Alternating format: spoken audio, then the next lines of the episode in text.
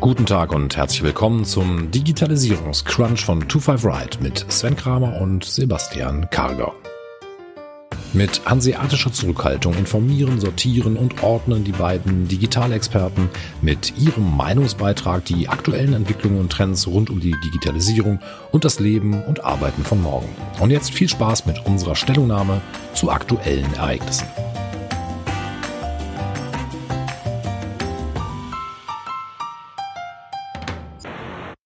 Herzlich willkommen zu einer neuen Folge Quatsch. Es gibt wieder einige interessante Themen, die wir besprechen und einordnen wollen. Einleiten wollen wir kurz auf unsere Gruppen bei Facebook und LinkedIn verweisen. Wer Lust auf einen weiteren Austausch zu den Themen oder Vorschläge für eine weitere Folge hat, ist herzlich willkommen.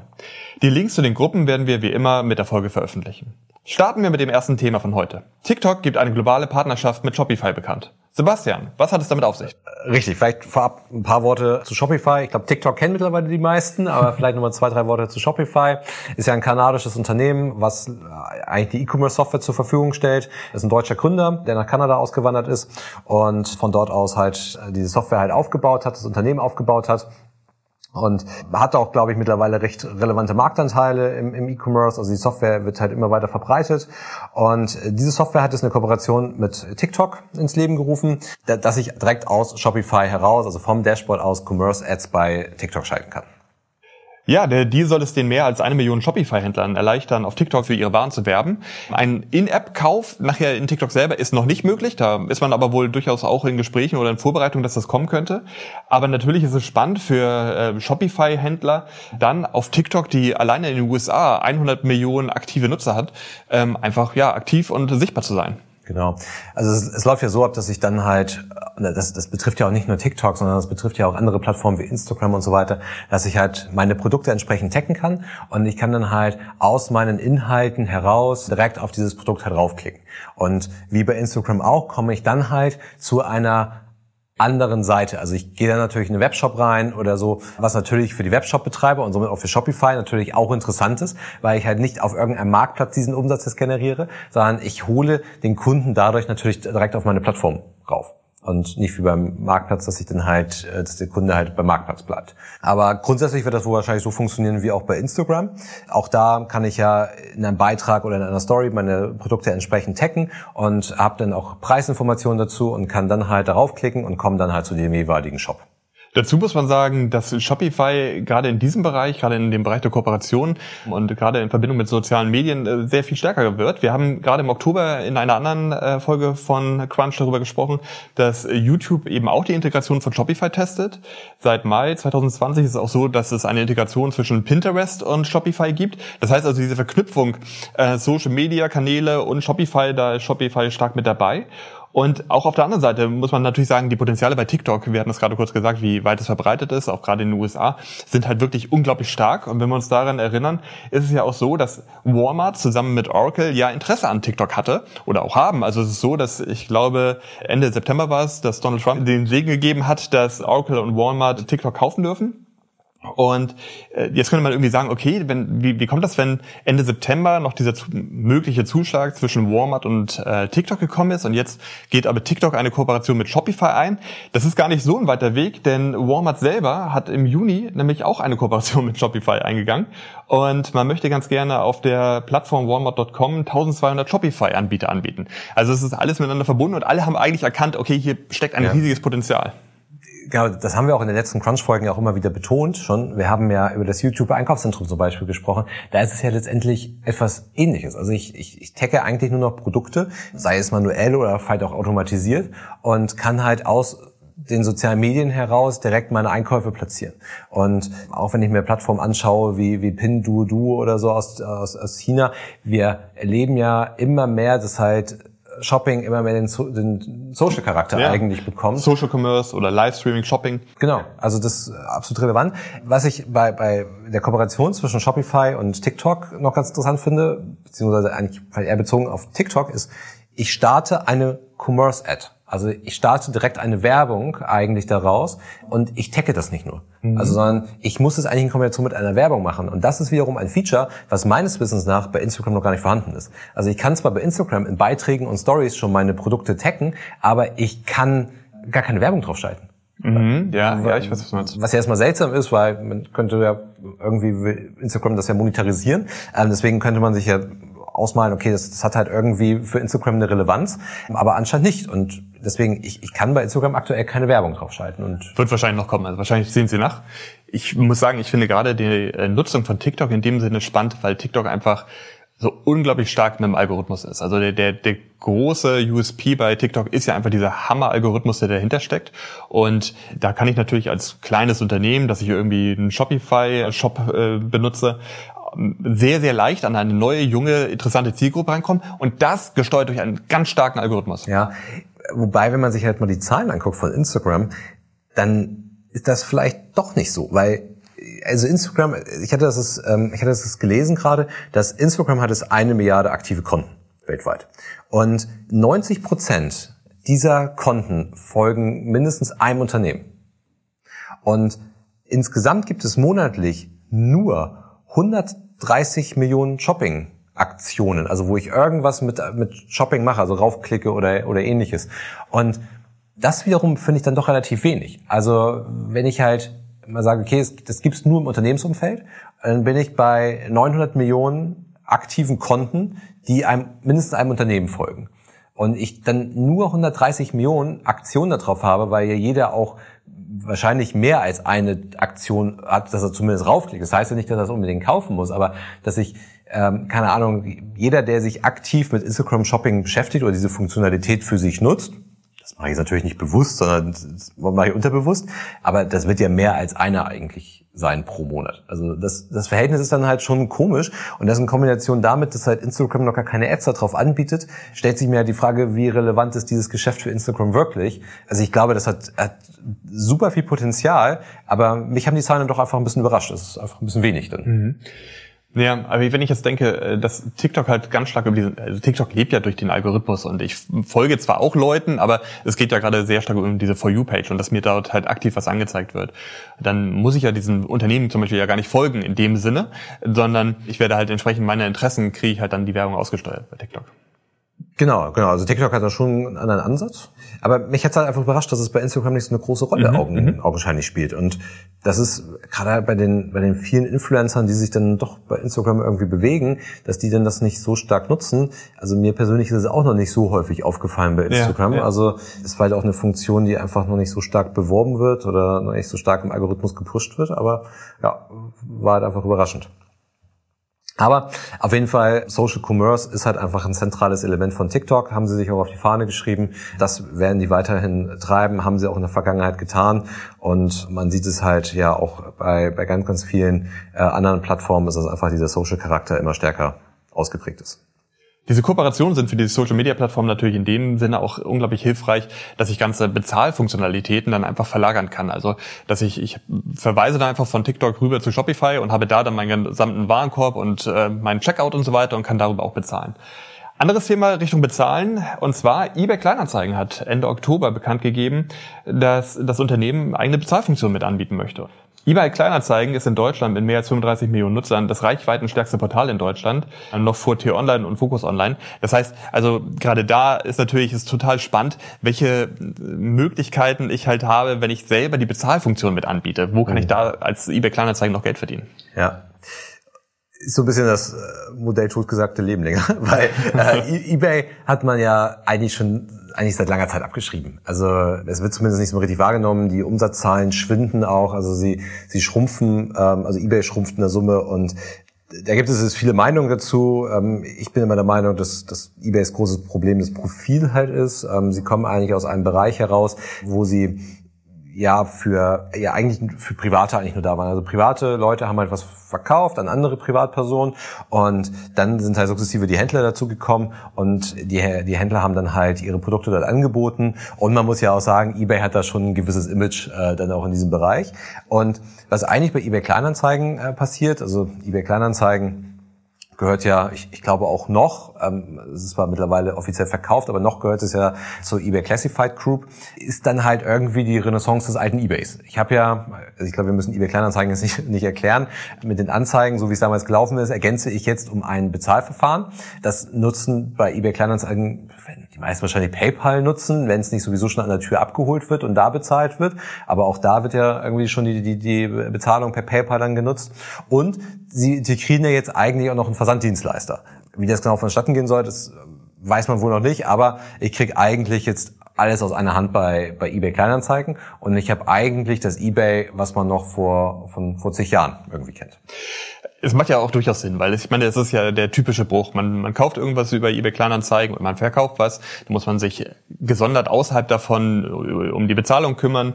Und der Gedanke war wohl, es geht sowieso meistens darum, dass ich halt eine persönliche Übergabe mache. Das passiert aber ja häufig auch nicht, sondern häufig versende ich auch etwas. Und dann ja. habe ich halt das Problem, wie mache ich das mit der Bezahlung, wie mache ich es mit dem Versand. Ja. Das Interessante ist also jetzt bei diesem äh, Bezahlverfahren ist klassische Überweisung, Sofortüberweisung und Bezahlung per Kreditkarte so angeboten werden. PayPal wird nicht angeboten. PayPal mhm. wird äh, dabei dabei halt ausgenommen. Hängt vielleicht auch damit zusammen, dass die Zusammenarbeit zwischen PayPal und eBay auslaufen wird in ein paar Jahren. Mhm. Es ist so, dass es treuhänderisch ähm, erfolgen wird, diese Bezahlung. Das heißt, der Käufer äh, überweist das Geld an einen Treuerhändler, der hält das Geld so lange zurück, bis die Ware angekommen ist. Genau. Aber auch alles Funktionen, die wir eigentlich von eBay kennen. Also eBay mit PayPal habe ich ja eigentlich genau diese Funktion. Also ich habe den Käuferschutz. Schutz, ja. Ähm, und ähm, die, genau diese Funktion, die die es halt bei eBay Kleinanzeigen halt nachbauen, die, die kennen wir eigentlich äh, von eBay. Ja, also ja. man muss auch sagen, es ist ja, es ist ja auch der eigentlich logische nächste Schritt, den man dort jetzt gerade geht. Also es ist ein beeindruckendes Portal. Es ist das stärkste Portal, was wir in Deutschland haben. Es hat über 30 Millionen ständig verfügbare Anzeigen. Es sind knapp 30 Millionen Nutzer in einem Monat aktiv auf der Seite.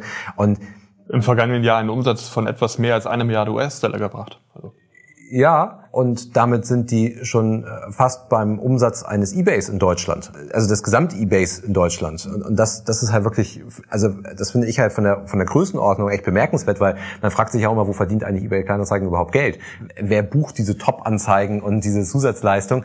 Aber das ist tatsächlich dann halt der Umsatzbringer. Sie verdienen nur über diese Zusatzkomponenten Geld und halt über die Werbung, die es auch nicht gerade wenig ist auf der Seite. Aber das sind halt die beiden Komponenten, über die die Geld verdienen. Und wenn die dann halt eine Milliarde Umsatz damit generieren, und das ist fast der Umsatz, den eBay in Deutschland in einem Jahr generiert, dann ist das schon enorm. Und die werden jetzt auch wahrscheinlich durch die Zahlungen, die sie dort anbieten, nochmal Geld verdienen, könnte ich mir zumindest vorstellen, auch wenn es ja, natürlich ja, eine valide Strategie ja. wäre, das halt wie PayPal Friends halt einfach kostenlos anzubieten. Aber das ist dann halt schon, wie gesagt, wirklich ähm, recht bemerkenswert. Ja.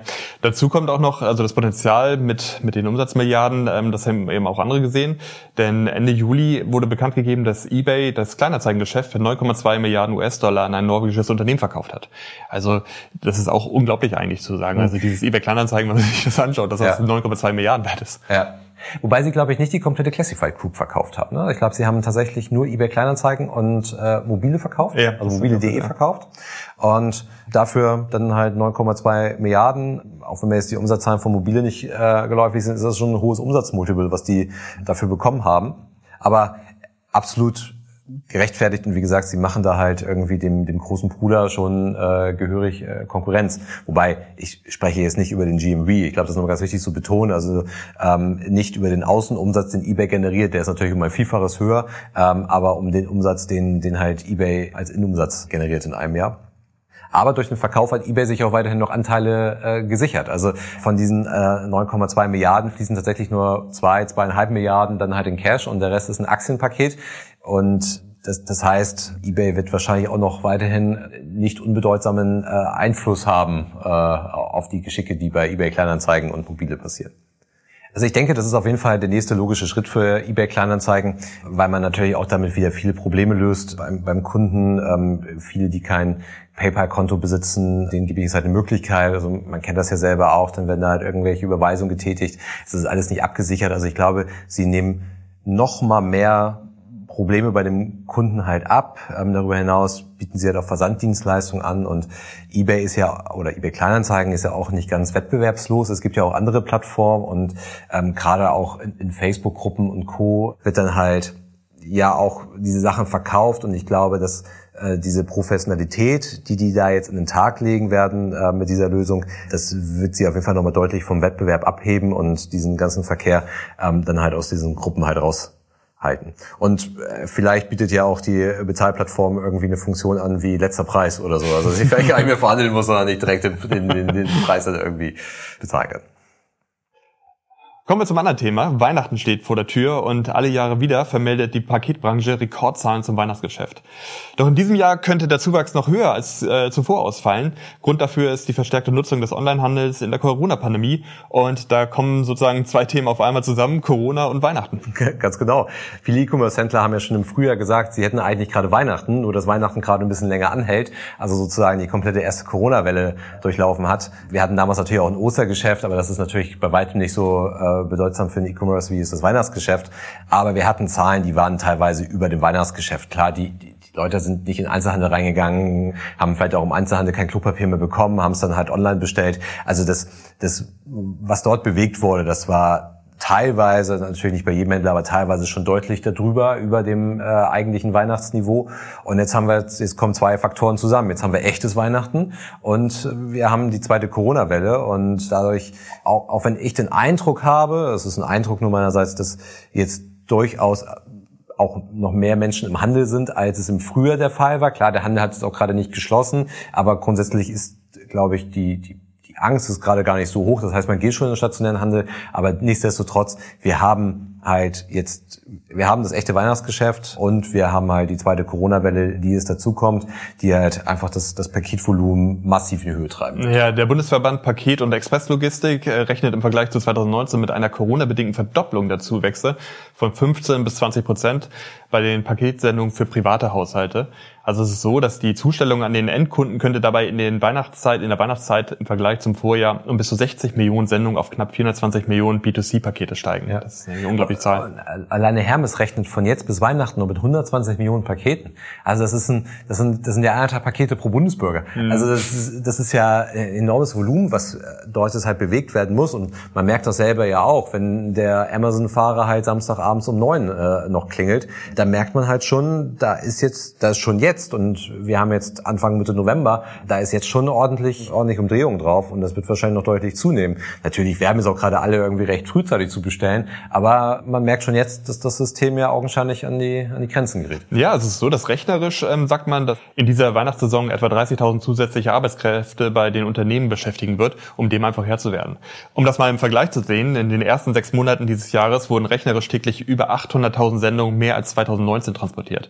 Also die, die Nachfrage ist einfach unglaublich stark. Wir, wir hatten äh, darüber im Büro diskutiert, inwieweit halt diese, diese Kurve anhalten wird, inwieweit sie halt wieder einbricht und ähm, eben auch so der Forecast für viele Online-Händler, also für, fürs nächste Jahr halt aussehen sollte. Also wie können sie damit umgehen, wenn du jetzt sagst, okay, ich muss jetzt unglaublich viel liefern, ich muss mhm. unglaublich viel vorhalten. Ich wie lange geht es? Infrastruktur schaffen? Ich muss die Infrastruktur schaffen, die Leute, die ja. ähm, und wie entwickelt sich das aber fürs nächste Jahr und ähm, wie lange geht es mit Corona noch weiter? Ja. Also Oder haben die Leute sich daran gewöhnt, jetzt online viel zu kaufen? Ja, also ich glaube, meine persönliche Einschätzung ist, dass es natürlich schon Dämpfer kriegen wird wieder. Also wenn also angenommen, wir kriegen den Impfstoff und wir können uns alle wieder so bewegen, wie wir das halt wollen, dann wird das halt schon einen Dämpfer bekommen, wobei ich halt, glaube ich, nur glaube, dass die Wachstumsgeschwindigkeit abnehmen wird. Also ich glaube nicht, dass der E-Commerce schrumpfen wird dadurch jetzt mhm. ähm, wieder. Also das, was er jetzt in den letzten Monaten aufgeholt hat, das wird er schon halten können, vermutlich. Zumindest dann, wenn ich es Saison bereinige. Aber er wird wahrscheinlich nicht mehr, nicht mehr ganz ähm, so schnell wachsen. Und so erfahrungsgemäß ist es ja im, im E-Commerce so, dass eigentlich der, der, der zweite Advent immer so der, der Tag ist, wo die Systeme dann tatsächlich an die Grenzen kommen, also der stärkste Tag im Weihnachtsgeschäft sein wird.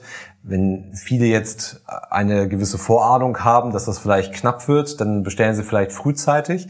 Aber ich glaube, bis dahin werden wir wirklich noch äh, jeden Tag halt einen Anstieg haben und viele sind da alarmiert, frühzeitig zu bestellen. Und ich muss sagen, wir haben ja auch noch einige große Verkaufsaktionen. Also wir haben ja noch sowas wie einen Singles Day, da kommen wir gleich nochmal zu. Wir haben die Black Week, die ja auch gefühlt von Oktober bis Dezember läuft. Äh, also die haben wir auch noch mit dem Black Friday dann. Also es kommen noch verschiedene Verkaufsaktionen dazu. Dazu kommen neue Produktvorstellungen bei Apple heute noch dazu. Also das heißt, ich habe ja noch viele Releases und viele Aktionen jetzt noch, die das ganze Jahr auch nochmal ankurbeln werden. Und das, also das, das wird wird spannend. Ja, ich hatte schon gelesen, wir hatten ja letztes Mal über den HomePod Mini gesprochen, der ist, glaube ich, jetzt bis Mitte Dezember schon ausverkauft. Und das Thema, was du auch sagst, das mit diesem früher kaufen. Also ich habe das Gefühl, ähm, die Unternehmen versuchen das auch aktiv schon anzutriggern. Also bei Amazon, mhm. die aktuelle Amazon-Werbung, die man sieht, geht schon sehr stark dahin, kauf jetzt mal frühzeitig ein. Und das ist auch so, dass Amazon feiert nämlich jetzt schon ähm, den gesamten über den frühen Black Friday mhm. ähm, und versucht also gerade dieses Volumen vorzuziehen. Ja. Weil ich glaube, Amazon hat auch ein paar andere Probleme. Also die, die können ja in einem Logistikzentrum aktuell keine Nachtschicht äh, mehr fahren aufgrund der Corona-Zahlen dort, weil da eine komplette Nachtschicht in Quarantäne ist.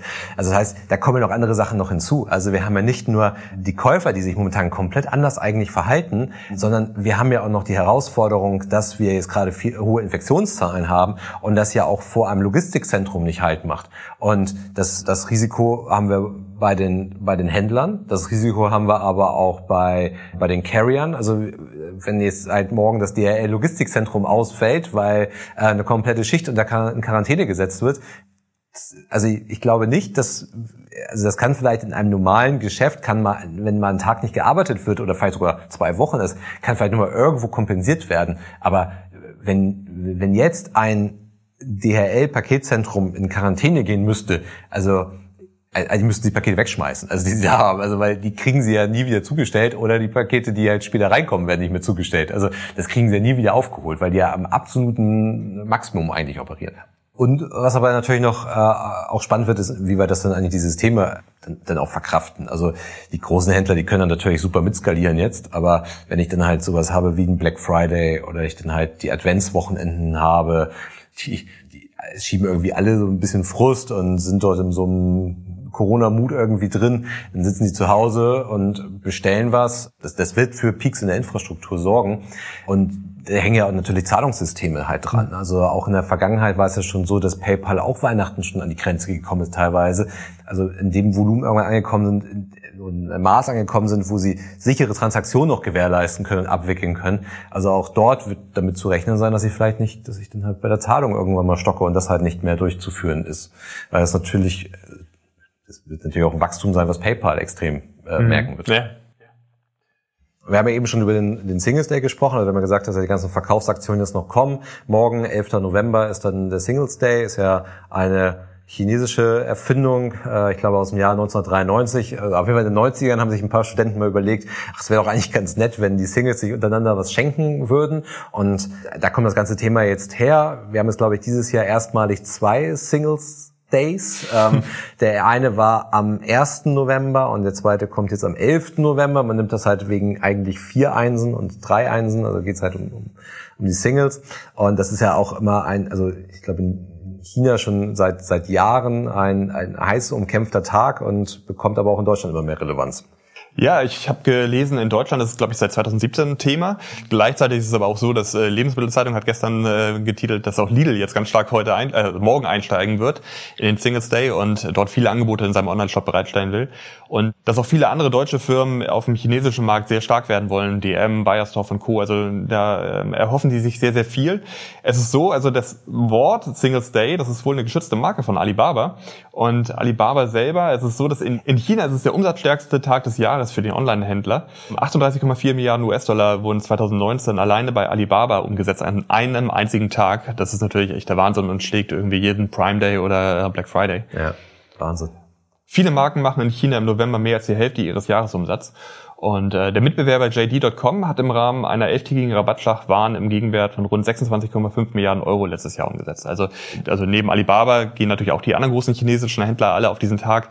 Äh, und es ist irre. Also es gibt Aufnahmen, was da in den Lagern abläuft. Also das, das ist ja Wahnsinn. Das ist eine Dimension, das kann man sich ja kaum vorstellen. Also die machen halt im Rahmen dieser Aktion, machen sie den Umsatz, den sie, für den sie sonst ein halbes Jahr brauchen. Mhm. Also das ist ja das, das, das kann man sich gar nicht, das kann man sich gar nicht vorstellen. Also und wie du sagst, es ist halt fernab von von Black Friday, also es ist deutlich größer als das, was was man dort halt macht oder auch ein Prime Day ist und so weiter. Also das ist nochmal ganz andere Dimensionen, als die man wie man sie hier im Westen kennt. Ja. Das war's für heute mit der Crunch-Folge. Die heutige Folge war etwas handelslastiger als sonst. Es waren aber viele Themen aktuell, die einfach gut zusammenpassten und deswegen haben wir uns heute ein bisschen mehr auf, auf den Handel spezialisiert. Sonst versuchen wir natürlich wie immer die Themen so ein bisschen wild durcheinander zu mixen. Und äh, wie ich einleitend schon meinte, wenn jemand Ideen oder Themen hat, über die er ganz gerne sprechen möchte, die er diskutieren möchte, einfach in der Facebook- oder LinkedIn-Gruppe einmal ansprechen und wir nehmen das hier gerne auf. Bis zum nächsten Mal. Tschüss. Der Digitalisierungscrunch ist eine Produktion von 25 Ride. Die Herren Karger und Kramer sind Gründer des erfolgreichen Beratungsunternehmens Liquam, aus dem 2020 die 25R Digital GmbH entsprang. 25 Ride Digital steht für Veränderung und Digitalisierung. Wir liefern Inspiration, Impulse, Wissen und Austausch für die Themen von morgen. Wir berichten über Trends und Entwicklungen und schaffen damit eine Bereitschaft für anstehende Veränderungen. Wir wollen Aufmerksamkeit für die Themen von morgen schaffen, befähigen und gemeinsam die digitale Transformation in der Gesellschaft vorantreiben. Lerne uns kennen unter 25r-digital.com.